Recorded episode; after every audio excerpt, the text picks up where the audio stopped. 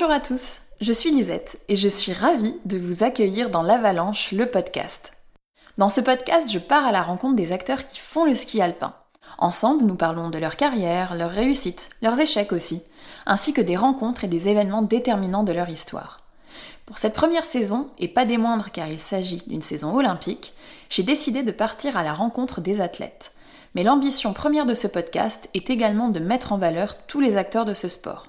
Les coachs, les préparateurs physiques, les kinés, les membres du staff fédéral, et qui sait, peut-être faire naître des vocations chez certains L'invité de ce huitième épisode est encore un spécialiste des disciplines de vitesse dont le nom est bien connu du grand public. Il s'agit de Blaise Gizendaner.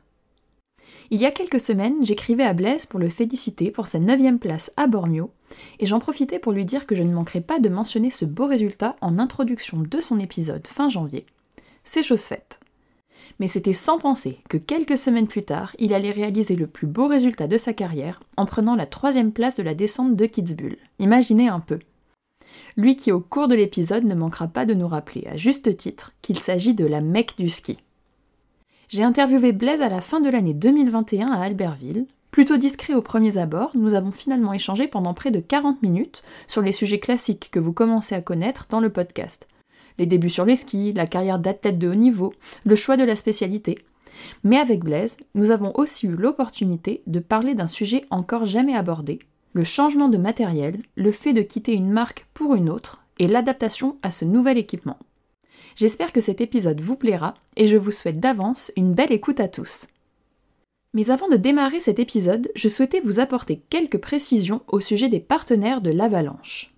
Comme vous le savez, la plupart des épisodes sont sponsorisés par des marques.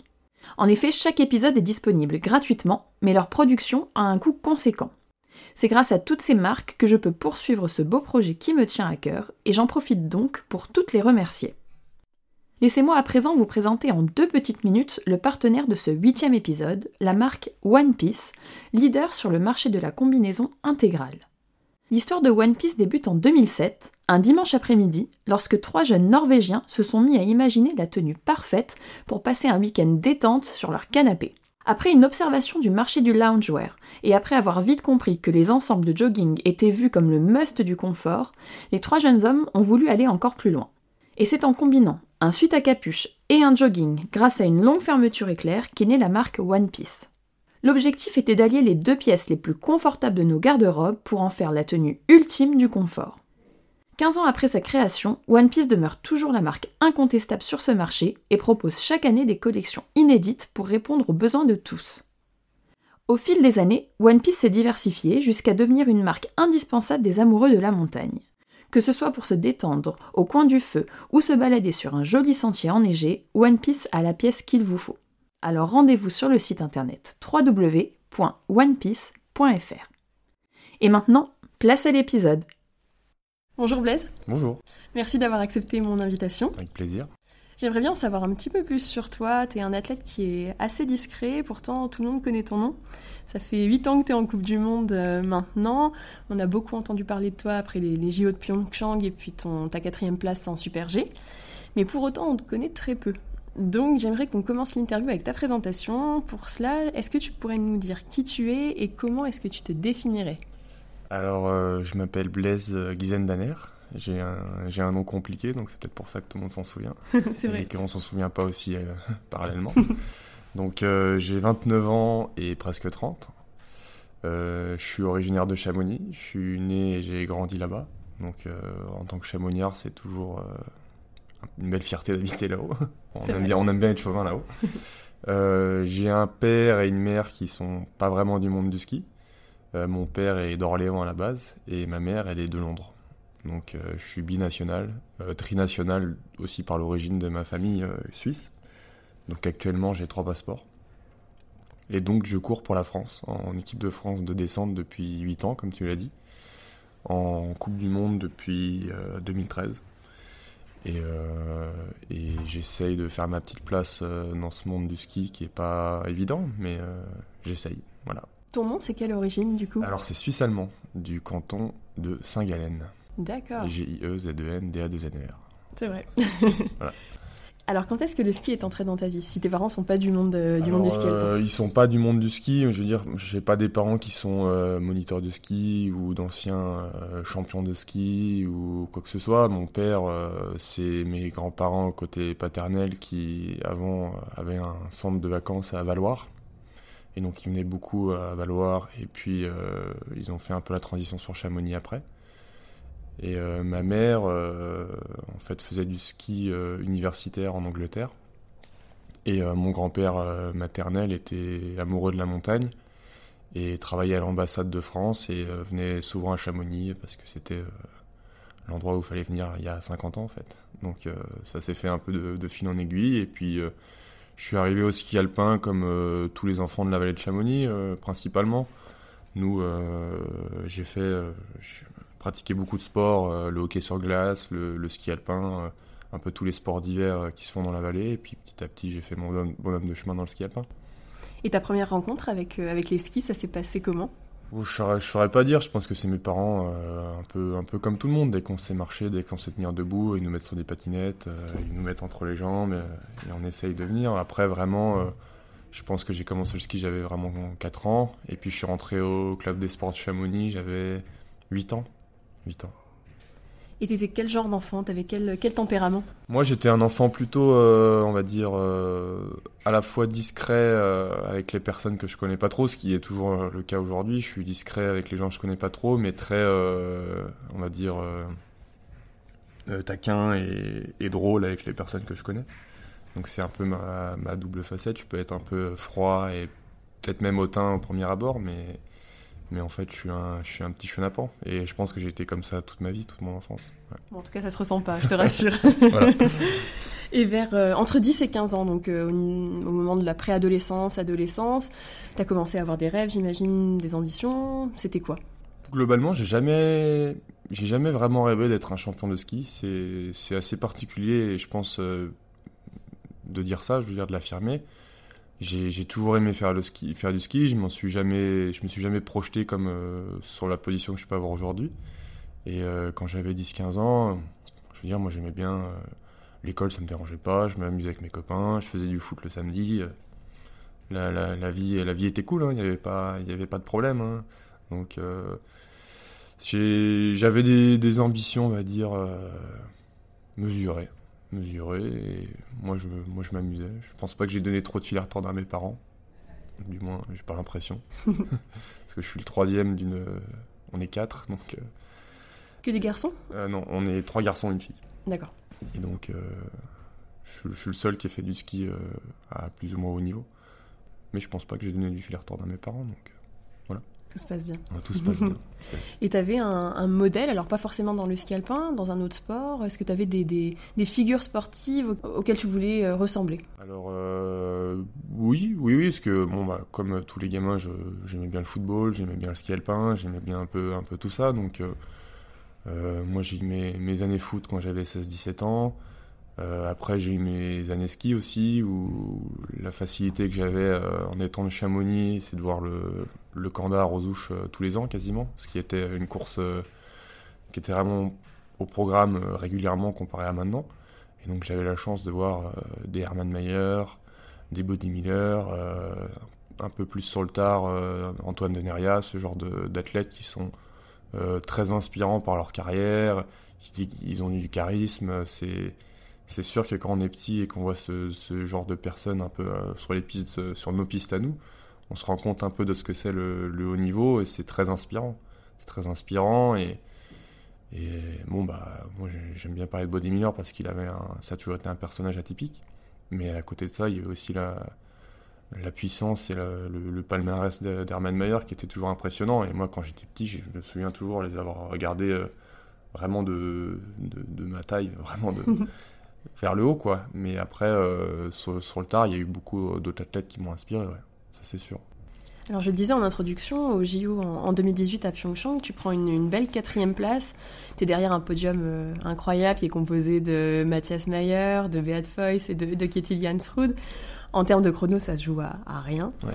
C'était aussi une saison où tu revenais de blessure, si je me trompe pas. Et puis, c'est une, ça a été une saison difficile pour, pour toute l'équipe de France, euh, mm.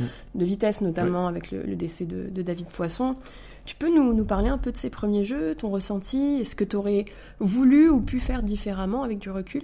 Alors, euh, avec du recul, j'aurais aimé pas me blesser, même si je pense que, en final, ça a écrit un peu mon histoire, ça a écrit le, le récit de mon année, ça, ça a participé à tout, mais j'aurais préféré ne pas le faire. Et donc, je me suis blessé le 1er septembre en Amérique du Sud. C'était ma première euh, blessure, entre guillemets, grave au membre inférieur. Euh, J'ai eu la chance d'éviter un peu tout ça dans, ma carrière. Donc je suis arrivé à, cette situation qui était un peu inconnue pour moi, où les, diagnostics étaient différents au premier abord. Au final, j'ai eu un- une rupture partielle du ligament croisé et euh, une entorse de grade 3 au le- latéral interne. Donc c'était le plus embêtant des deux et le chirurgien, le médecin au début était assez positif et finalement m'a dit bah le 1er septembre, les JO dans 4 mois. Euh, il m'a dit il y a de grandes chances que tu n'y ailles pas quoi ou que tu reviennes euh, mi-janvier en fait. C'est ce qui s'est plus ou moins passé, je suis revenu un peu plus vite que prévu. Et donc euh, j'ai eu une approche de la saison olympique que je peux comparer à celle de, cette année qui est vraiment différente parce que je me suis pas du tout projeté. Je me suis pas du tout projeté et au final euh, je me suis concentré sur moi-même, sur ma rééducation, sur le, fait d'aller mieux, de me soigner. Et j'ai pris les étapes vraiment les unes après les autres et je suis arrivé à un, niveau. euh, je pense que j'avais un très bon niveau de ski euh, l'automne 2017, juste avant de me faire mal aussi. C'est aussi peut-être pour ça que je me suis fait mal parce que j'ai poussé un peu mes limites. Et euh, je suis revenu à un niveau euh, correct, mais j'avais j'avais des douleurs. J'ai forcé un petit peu euh, sur, euh, sur mon corps pour pouvoir revenir plus vite parce que j'avais quand même dans un coin de ma tête envie d'y aller. Oui. Même si je m'étais moins projeté, j'avais envie d'y aller. Et euh, à côté de ça, euh, j'ai eu des douleurs, mais euh, c'est revenu plutôt bien. Et euh, j'ai eu la chance de faire un bon résultat euh, deux semaines avant les Jeux qui m'a permis de me qualifier euh, au Super G de Kitzbühel.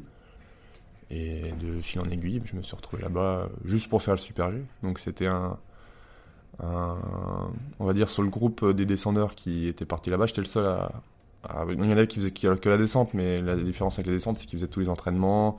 Il y avait vraiment une approche différente. Moi, j'étais là-bas pour faire une seule course. Et donc, je suis parti euh, deux semaines et demie en Corée, où on connaissait évidemment euh, plutôt bien, parce qu'on avait fait les pré-olympiques en 2016, et j'avais eu un bon résultat là-bas. Donc, je m'étais dit, vraiment sans, sans pression, je me suis dit, allez, euh, let's go, pourquoi pas Je me suis jamais imaginé euh, faire euh, ce que j'ai pu faire, j'y croyais pas. hein. Et donc la différence, je pense, avec les autres athlètes de mon groupe, c'est que moi, j'ai vu que je ne participais pas entre guillemets aux entraînements descente, j'ai pu vivre mes, jeux différemment qu'eux. Moi, j'ai fait la cérémonie d'ouverture. Je suis allé voir d'autres épreuves. Je suis allé voir Martin Fourcade gagner une médaille d'or. C'était incroyable. Et, euh, et tout ça, ça m'a permis de, de vraiment être dans, dans l'événement et de le vivre à 100%. Et euh, c'est vrai que le jour de la course, euh, je me suis retrouvé aussi, chose qui était un peu différente, je me suis retrouvé avec un, un ordre de départ, un dossard très intéressant. J'avais le 10 ce jour-là, donc j'étais vraiment dans le, dans le milieu du paquet. quoi. Je partais juste derrière Zindal, donc euh, Ah ouais, là, Ouais, là, je me suis dit, allez, let's go, quoi. C'est, on se pose plus, on se pose plus de questions, on y va. Euh, J'étais avec mon technicien Raph au départ, on était là, bah, faut y aller. allez, rien à perdre. hein. Et puis j'ai fait la course que j'ai fait. euh, bon, je l'ai revue euh, beaucoup de fois cette course. Et franchement, j'ai pas, j'ai à chaud, j'ai eu, dit que je n'avais pas de regrets. Alors quand on regarde les différences des, de temps qu'il y a pu avoir, C'est quoi, c'est 20 centimes ouais, voilà, c'est 20 centièmes sur sur Kietil. Et, et c'est 38 centimes C'est 38 sur le, vainqueur, euh, sur le Mathias vainqueur, ouais, sur Mathias. Donc c'est sûr qu'on se dit, ah, pff, je suis passé à. Qu'on on peut se dire, c'est un claquement de doigts de. Oui. Du, du changement de vie sur le plan sportif, on va dire, et aussi euh, sur le plan de vie tout court. Mais, euh, mais d'avoir fait ça après tout ce qui s'est passé, euh, ma blessure, euh, le décès de Caillou, c'était vraiment, euh, on va dire, une charge émotionnelle très très forte. Très très forte, et au final, j'étais quand même content d'avoir fait ça. J'étais content d'avoir fait ça parce que. bah, voilà, et quatrième au JO, c'est quand même quatrième pas au JO. Quoi, ouais, voilà. ouais, ouais, c'est clair. Alors après, j'ai eu un peu du mal à confirmer derrière, mais, euh, mais d'avoir pu faire ça, et, et c'est là où, où j'étais fier de moi, c'est que quand j'ai passé la ligne, j'ai directement pensé à David. C'est vraiment le, premier truc qui m'est Oui, venu on, à l'esprit. on voit l'image où tu lèves les, les, les C'est vraiment ciel. parce que j'ai eu la, j'avais la chance, c'est que j'avais mon père qui était dans l'arrivée, des amis à moi qui sont venus en dernière minute, et, euh, et vraiment j'ai eu un, sentiment incroyable. C'est bon, bien sûr que j'y ai cru parce que je suis arrivé en bas deuxième, euh, jusqu'à ce que Béatefeuse arrive, Euh, je suis resté longtemps euh, deuxième, troisième, et euh, j'y ai cru, mais à, côté de ça, c'est c'est vraiment euh, c'est vraiment le j'ai pas trop de souvenirs de la journée en fait en soi. Mais j'ai beaucoup de, dès que je passe la ligne directement ça va directement pour lui. Et je pense que euh, j'en ai parlé avec sa maman je pense que de là où il était euh, il aurait été fier de nous en tout cas c'est sûr c'est sûr. Et ces JO qui arrivent en, en 2022 à, à Pékin, tu les appréhendes comment? Parce que cette fois-ci, tu anticipes un peu plus, t'es pas blessé, t'es sur le circuit. Pour toi, est-ce que ces courses d'un jour, ces courses à médaille, elles doivent être gérées, appréhendées comme une course normale de Coupe du Monde? Ou alors est-ce qu'il y a vraiment une différence? Euh, c'est clairement c'est différent.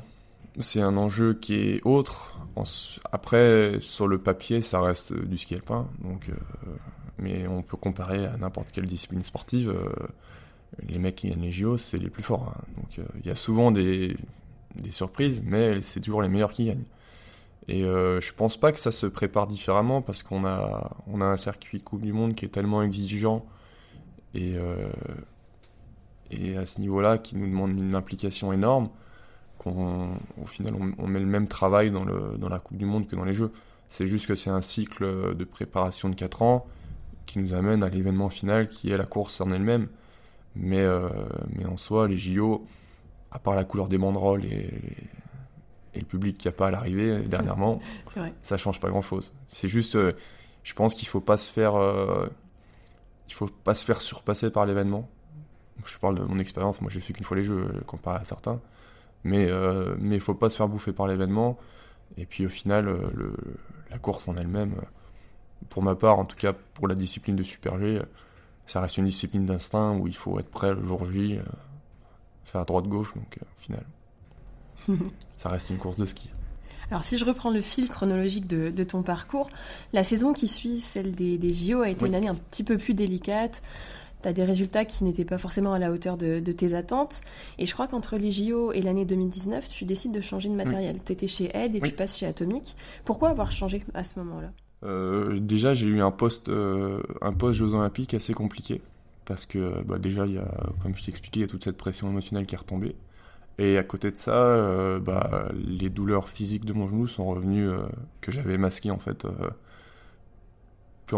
Beaucoup psychologiquement en voulant me persuader que je serais prêt pour les Jeux. Et une fois que les Jeux sont passés, en fait, j'ai eu mal au genou. euh, C'était assez bizarre d'ailleurs. Et donc, euh, j'ai eu du mal à préparer la saison d'après. Et euh, j'ai remis beaucoup de choses en question l'année d'après, dont, dont mes skis. Et je suis arrivé à un point en fait où je me suis rendu compte que si je restais dans cette configuration-là, ça ne marcherait plus. Parce que bon, j'étais, j'ai été, et je pense que c'est toujours une des meilleures marques au monde, euh, les ski Ed. Mais euh, le, le fonctionnement, le, la manière de faire, euh, la logistique envers euh, l'équipe de là-bas, l'équipe autrichienne, ça marchait plus très bien pour moi. Et je me suis dit, allez, pourquoi pas, pourquoi pas. J'ai eu un petit appel du pied d'Atomic. T'es le seul à courir Ouais. chez Atomic Bah, c'est pour ça en France, fait. J'ai eu un petit appel du pied, comme l'équipe voulait développer le, la France en fait. Et du coup, euh, moi je me suis dit pourquoi pas? Ils m'ont ils m'ont flatté, ils m'ont dit ce que je voulais entendre sur, euh, sur ma personne, comme quoi je- bah, on voit bien que tu as un peu du mal, euh, que, que les skis peut-être correspondent un peu moins, nous on aimerait développer, on veut que tu fasses partie de notre projet. J'étais là, ok, C'est la partie commerciale. Ouais, voilà, peut-être que je me suis fait un peu draguer, mais j'ai bien aimé. Et donc j'ai j'ai décidé de, de, de rompre mon contrat chez Ed, chose qui se fait pas trop en fait. euh, J'allais te demander non, justement, voilà. c'est- des contrats qui durent combien de temps Deux ans. Deux en fait, c'est des.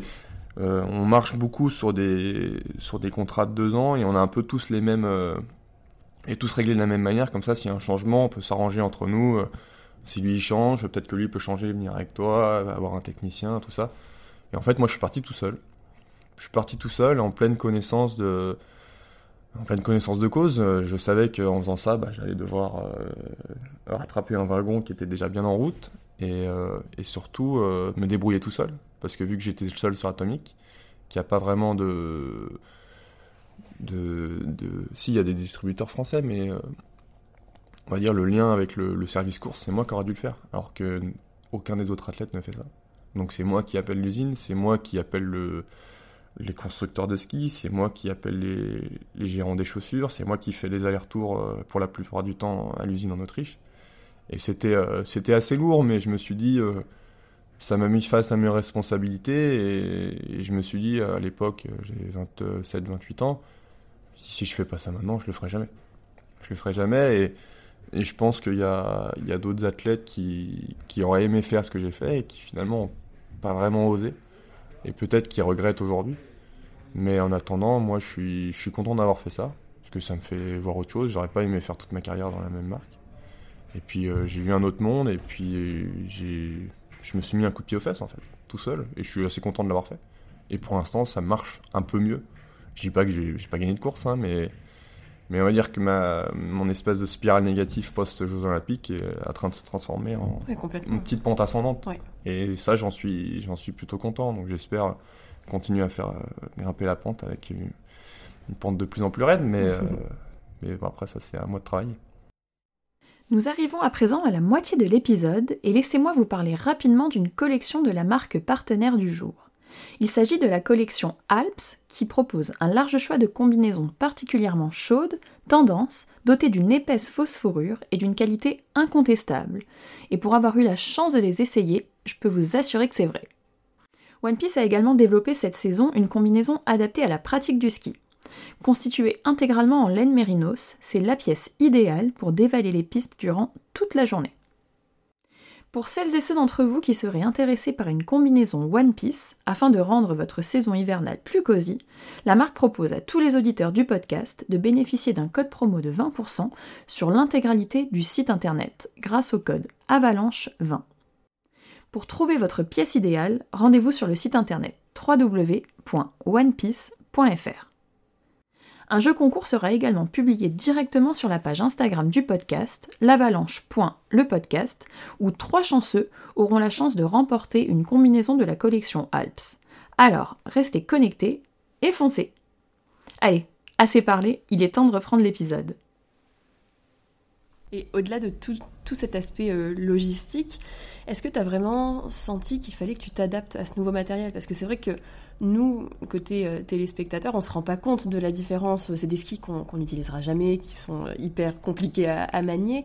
Donc toi, est-ce que tu as dû t'adapter à, à cette nouvelle marque? Euh, Tu peux nous expliquer un petit peu cette partie? Alors euh, oui, c'est c'est clair que même moi, même moi, ça m'a surpris en fait sur le plan ressenti et technique.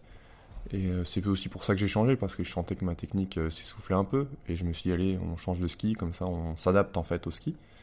Et je pensais pas qu'il y avait une différence telle en fait entre euh, deux, deux marques de matériaux. Et c'est vrai que les skis atomiques, ce sont des skis qui sont toujours réputés pour être très euh, très durs, très lourds, euh, durs à manier, et c'est complètement le cas en fait. C'est un peu l'opposé de chez Ed où le- les Ed peuvent se, ra- se rapprocher plus d'un ski rossignol qui est assez qui est assez souple, qui est assez maniable, qui est léger, qui est qui est pas trop exigeant, mais qui, qui marche quand même très bien. Et le atomique, c'est un peu euh, l'opposé. Et moi, quand je suis allé faire mes premiers essais en Autriche, euh, j'étais là, waouh.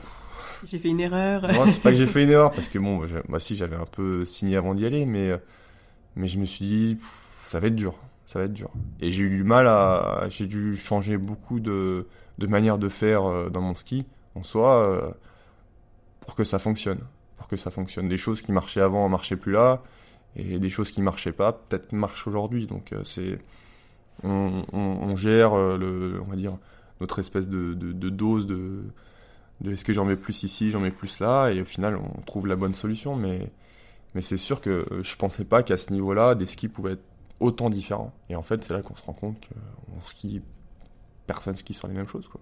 Chacun a ses réglages particuliers, ses marques, ses chaussures, ses fixations, c'est, infini. C'est des skis qui pèsent combien euh, chez Atom? Euh, je dirais une paire d'atomiques, ça doit peser 14 kilos. À Ah comparer une paire de head, ça fait 12 kilos. Ah oui, donc il y a quand même ouais, 2 Ouais. kilos Ouais, 2 d'écart. kilos sous les pieds, on- ouais, ça ouais. se sent quand même. Ça se sent. Et en termes de, de longueur entre un ski de super G et un ski de descente, on euh, c'est quoi la Un différence ski super G, nous, chez Atomic, on utilise du... en longueur un 2m15 et c'est un rayon de 45 mètres. Ok. Et en descente, c'est un 2m23 avec un rayon de 50 mètres. Ouais, donc on se rend vraiment pas compte en fait euh, Non, quand de l'autre côté. euh, Franchement, euh, je conseille à personne de skier ces skis. Ouais, c'est des, boulets aux pieds. C'est des boulets aux pieds, c'est des skis très compliqués à tourner, c'est des, enclumes. euh. Alors après, ils marchent très bien à 120 à l'heure, hein, mais à pas mettre en toutes les mains, ça serait dangereux. Puis ils ont cette euh, nouvelle technologie qu'ils ont rajoutée. euh, Ouais, il y a une espèce, espèce de, de barre, de, de barre ouais. dessus. c'est leur, bon, je pense que c'est très marketing, mais. mais, Mais ça rajoute certainement du poids. Ouais, ouais, aussi, moi, je crois que c'est de l'aluminium, mais, mais quand même, c'est. De toute façon, on le sait, hein, moi quand je décharge les skis des, des camions, euh, tu prends une paire d'atomique, d'ailleurs tu reprends une paire de head, t'es là. C'est ouf, c'est léger. C'est léger, ouais. Alors, la saison dernière, en, en 2020-2021, tu parlais de cette pente euh, ascendante que tu étais en train de, de Ouais. gravir. Tu as plutôt bien performé en, en Super G. Je pense à ta 17e place à, à Val d'Isère, Oui. 14e à Bormio et à Zalbar aussi. Oui. Comment est-ce que tu as fait pour revenir aux, avant-postes? Est-ce que ça a été justement ce temps d'adaptation qui t'a fallu euh, à ces nouveaux skis ou alors est-ce que tu as modifié quelque chose dans ta préparation? Euh, j'ai essayé de, comme je l'ai dit, je me suis remis en question donc euh, sur le plan de technique de mes skis, mais aussi sur le plan un peu psychologique. Je me suis dit, il faut que je change quelque chose en fait, parce que je pense que ça marche plus très bien. Donc j'ai essayé d'avoir des approches différentes sur les courses, à l'entraînement. Avant, euh, on va dire que jusqu'à mes 25-26 ans, je me prenais pas la tête à l'entraînement, c'était souvent tout allait bien. Donc, euh, et puis finalement, après, quand ça allait moins bien, je me suis dit, bah, il faut que je change. Donc, j'ai évolué euh, dans ma manière d'être. J'ai vieilli aussi. Donc, il y a un peu l'expérience qui rentre en compte. J'ai, été beaucoup aidé par. Puis l'expérience compte dans ces ouais, disciplines ouais, j'ai été beaucoup aidé par mes, mes coéquipiers quand même, mine de rien, qui ont, qui, ont su me guider vers les bonnes euh, décisions, les bons choix. Mais, euh, mais c'est sûr qu'au final, euh, j'ai une approche différente et, et aussi, avait, quand j'ai changé de, de, marque de ski, je m'étais dit, je me donne deux ans avant que ça soit performant. De toute façon, je le, je le sais à l'âge que j'ai, si d'une année à l'autre on est plus performant, je suis pas à l'abri de prendre les skis de les mettre au placard. hein. Donc je me suis dit, allez, vraiment, on se pose plus de questions, on arrête de tergiverser et on, travaille, on met tout à 110% dans, dans ce qu'on fait, dans ce que je fais. Et au final, je pense que j'ai réussi à améliorer beaucoup de choses. Je suis, suis pas quelqu'un de très téméraire à la base et j'ai essayé de le devenir. Je pense que je le suis plus qu'avant, c'est sûr que, oui, mais, c'est quand même. euh, C'était un gros travail personnel sur moi-même pour évoluer dans ce sens-là. Tu préfères quelle discipline finalement? Parce que tu performes bien en Super G à l'heure actuelle, t'es descendeur aussi. Dans quelle discipline tu prends le plus de plaisir? C'est pas les résultats qui justifient forcément le plaisir que tu prends dans la, dans la pente. Alors, c'est pas les résultats qui définissent le plaisir, mais c'est, ça y participe Ça y grandement. participe, ouais. Ouais, on Donc c'est. Super G. Bah, oui et non, parce que moi j'adore faire de la descente. La descente, c'est vraiment. euh, je l'ai découvert. euh, bah, on la découvre sur le tard, la descente. On n'en fait pas quand on est jeune. On- la vraie descente, en tout cas, parce que je parle pas de, de tracer sur une piste, euh, une piste rouge, quoi. Nous, faire des vraies pistes de Coupe du Monde, c'est vraiment. de- c'est un sentiment incroyable. C'est un sentiment incroyable. Être au départ de Kitzbühel, je pense qu'il n'y a rien de plus excitant. Vraiment. Il n'y a rien de plus excitant. J'ai- fait. euh, c'est marrant parce qu'il y a, il y a deux semaines, on m'a offert. J'ai fait mon baptême de chute libre. Et euh, bon, c'est incroyable, hein. Mais c'est pas Kitzbühel. Ah ouais Ah ouais, ouais. Ah ouais, ouais. Bah, en fait, euh, on a ce- cette sensation de. Bah oui, il m'a mis dans le vide dans- au départ de l'hélicoptère. J'étais là, ouais, c'est incroyable. Mais il y a cette espèce de, de sécurité qui fait que. Ah, tu te sens plus en sécurité Ah oui. en chute libre Ah bah qu'à. Kitzbühel, ouais. Ah bah, à Kitzbühel, tu peux mourir à tous les virages. Donc. Ah, c'est fou. Donc euh, il y, a, y a cette part d'excitation, de peur qui est incroyable et, et je pense que après ma carrière, je retrouverai ça nulle part ailleurs, nulle part ailleurs. Donc c'est pour ça que la descente, c'est un sentiment. On a un peu cette sensation en Super G. Ce qui est excitant avec le Super G, c'est, euh, on a sûrement dû te le dire, c'est hyper in- instinctif et c'est ce qui le rend euh, excitant parce qu'on s'en- on, on s'engage dans quelque chose où on sait pas vraiment comment ça va se passer, mais on anticipe et on, mise sur le fait que ça se passe comme ça. Mais la descente, il n'y a aucune place à l'erreur. Il n'y a aucun doute, on sait exactement ce qu'on doit faire, et puis on se lance et on est sur une piste, euh, sur des pistes incroyables, à des vitesses folles. Et au final, nous, on arrive à rendre ça un peu banal pour nous, alors qu'en fait, c'est juste incroyable. Incroyable. Le, le, commun des mortels serait pas capable non, de. c'est sûr que je pense que moi, moi j'adore Planet Kitzbühel. C'est ça aura, ça, aura, ça aura vraiment marqué ma carrière en termes de résultats et de, et de personnellement euh, pour les sensations. Mais là-bas, c'est nulle part ailleurs, c'est comme ça. Hein. C'est comme la piste, elle est, elle est, juste terrifiante, elle est étroite, glacée, euh, à l'ombre. Ouais, c'est ce que Yann ouais. Karim disait qu'elle était, elle était pleine de noirceur cette ouais, piste. En fait, est, elle est, très bien représentée à la télé, mais y aller en vrai, c'est moi c'est simple. Tous les gens qui me demandent ce qu'il faut faire, je dis. En plus, l'ambiance est incroyable, mais je dis il faut aller à Kitzbühel. Kitzbühel, c'est c'est la mecque du ski et c'est pas la mecque du ski. Euh, pas des mensonges, hein. C'est vraiment pas des mensonges. Et moi, j'ai un souvenir de mon père qui était venu. Euh, mon père aime bien venir aux courses. Mon père était venu et ils avaient ouvert le, le milieu de la piste, euh, la partie facile entre guillemets, et il m'avait dit. Wow. Déjà là, c'était compliqué. là, c'était raide et, et, glacé. Je dis mais nous, c'est la partie où on se repose, tu vois. Ouais. Donc euh, c'est c'est vraiment de dire qu'on est descendeur. Moi, j'en suis fier hein, parce que j'ai toujours vu ce groupe euh, Descente Homme euh, comme un groupe incroyable. J'ai vu euh, Johan, Adrien, Caillou, Guillermo avant moi. Et aujourd'hui, d'en faire partie, c'est vraiment une grande fierté, je pense. Et je pense qu'on, c'est ce qu'on arrive à retransmettre au, à la génération qui arrive après nous. Oui, c'est le plus important, ouais, c'est vrai. Voilà. Mais je pense qu'aujourd'hui aussi, le, bah, Mathieu et, et Nils sont fiers d'être, de faire partie de, de cette équipe. Ouais. Et tu disais qu'à Kitzbühel, justement, tu risquais ta vie dans chaque virage. T'as déjà eu peur pour ta, ah pour oui. ta vie? Je pense qu'on s'en rend pas compte parce que ça va. Il y a tellement de, le, de la vitesse et de l'adrénaline qu'on, sur le moment, on se rend pas compte. Mais il y a des moments, euh, c'est sûr que tu vois les, les, endroits, tu dis, voilà, si, si mon ski décroche ici, euh, ça va être compliqué. Je ouais. pas cher de ma peau, hein. T'en vois qu'il il y a toujours des, des hélicoptères, bon, ça fait partie du, du sport, hein, mais des, des, évacuations sur hélicoptère, des accidents, ça fait partie du, du ski en compétition, et tu te dis, pff, pourquoi lui, pourquoi pas moi, pourquoi, pourquoi un autre?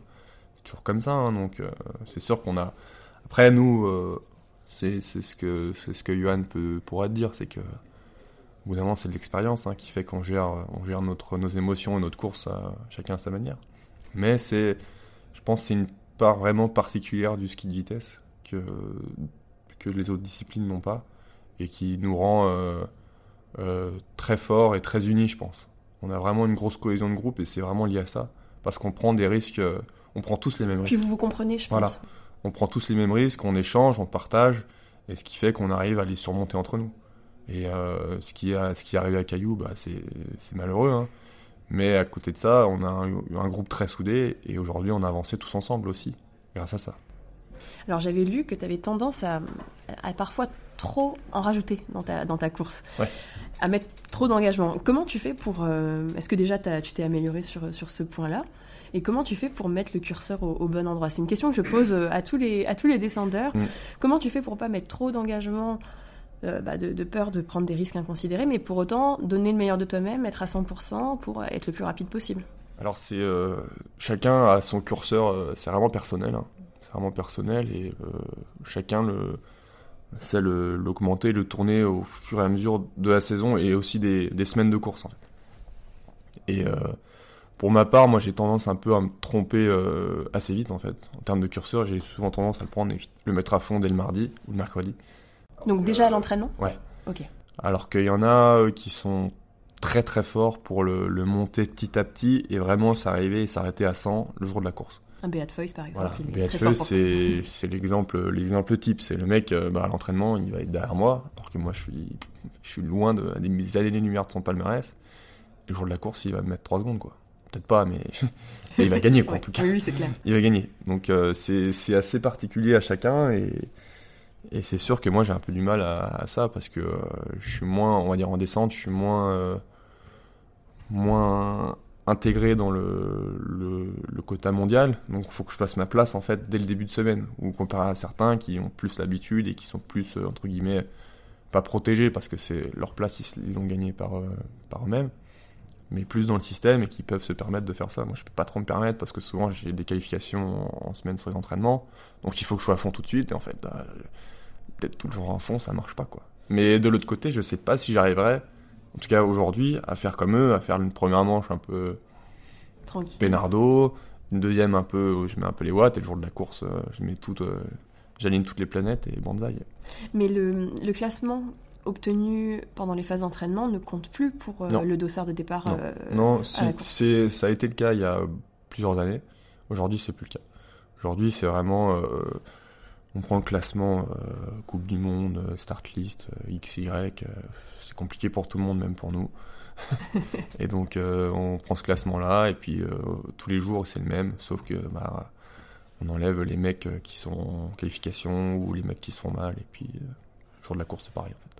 Et est-ce que tu as une routine ou un rituel que tu appliques avant, avant un départ? J'aime bien. euh, moi, je suis pas très, euh, je suis pas très euh, du genre à me mettre dans ma bulle. C'est pas trop mon style, même si, comme je t'ai dit, en essayant de changer les choses, j'ai essayé, mais c'est pas trop mon, mon cas. J'aime bien me concentrer, c'est sûr. Je suis très visuel, comme tout le monde, je pense, visualisation du tracé, de ma manière de skier. J'essaie de me, j'essaie de me convaincre d'enlever les, les, les, euh, les pensées négatives qu'on peut avoir, parce qu'on a, je pense qu'on a tous des pensées négatives quand on est au départ d'une course. Donc j'essaie de les chasser, mais après, à côté de ça, j'aime bien discuter avec mon technicien. Je me prends pas la tête. euh, Je fais toujours un petit pipi avant de partir.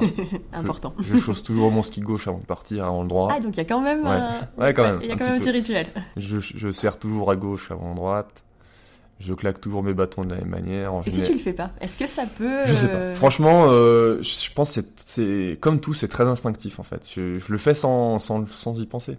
Oui, c'est pas. Tu te fixes pas cette Je règle. me dis pas, il faut que je fasse ci, il faut que je fasse ça, il faut que je fasse. Non, euh, c'est c'est très. euh, c'est pas parce qu'une fois j'ai fait ça et que j'ai fait une bonne course que je me suis dit, allez, il faut que je le fasse tout le temps. Non. Avant, quand j'étais jeune, j'avais un caleçon de course. Ah, Ouais, ouais, mais maintenant, je me suis rendu compte qu'il il y avait un taux de pourcentage, un pourcentage de victoire qui servait à était rien pas de assez. porter, ouais. Je me suis dit que ça marchait pas. Puis un jour, j'ai dû gagner avec un autre caleçon, donc euh, Ouais, tu t'es dit que. je me suis dit bon, au final, c'est de des, des conneries. Non, après, je, ouais, c'est ma manière de faire au départ, quoi. Les, les cinq dernières minutes sont très euh, schématisées, en fait, plus que, que le, qu'un rituel. Donc, euh, c'est, c'est une organisation qu'en fait, qu'on- que je m'impose pour être dans, dans mon timing pour arriver au départ, quoi. La montée en puissance au départ, mais après, je check toujours mon, mon technos avant de partir, mais plus important. tout le monde le fait. Ouais, c'est vrai, c'est vrai. On me le dit souvent. Ouais. On arrive presque à la, à la fin de l'interview. Et je voulais savoir si tu avais d'autres passions dans la vie à part le ski. Alors euh, moi je suis très, euh, j'aime bien, euh, on va dire tout ce qui va vite. Ouais. Donc Les voitures, les motos, j'aime bien. Les motos, j'aime bien.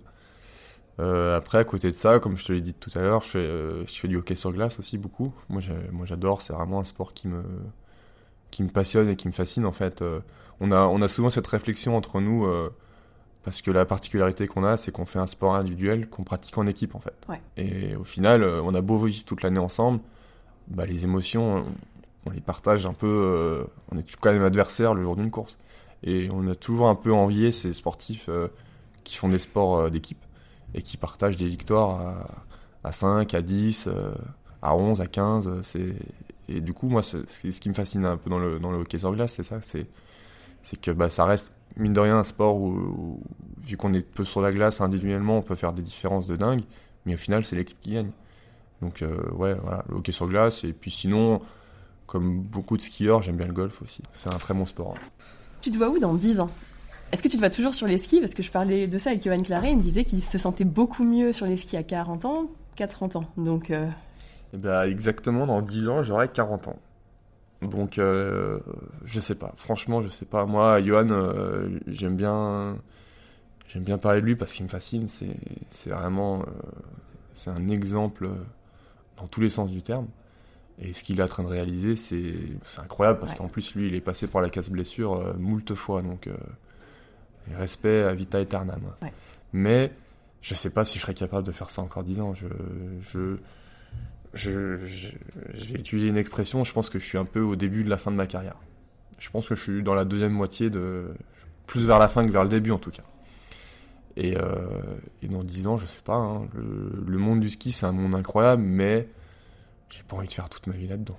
J'ai pas envie de faire toute ma vie là-dedans. Aujourd'hui, j'ai pas, j'ai pas euh, mille projets euh, qui s'ouvrent à moi pour l'instant. Je bien pour l'instant. Et je sais que je suis très, euh, je vis la vie jour après jour plus ou moins. Mais là, c'est plus année après année. Mais je suis pas, je suis pas inquiet pour moi. Nous non plus. voilà. Merci beaucoup. Avec plaisir. Voilà, l'épisode est déjà terminé et j'espère qu'il vous a plu. Si tel est le cas, alors je vous invite à aller mettre des petites étoiles sur votre plateforme d'écoute préférée ou à venir m'en parler directement sur la page Instagram du podcast l'avalanche.lepodcast. Prenez soin de vous et à très vite pour de nouveaux épisodes.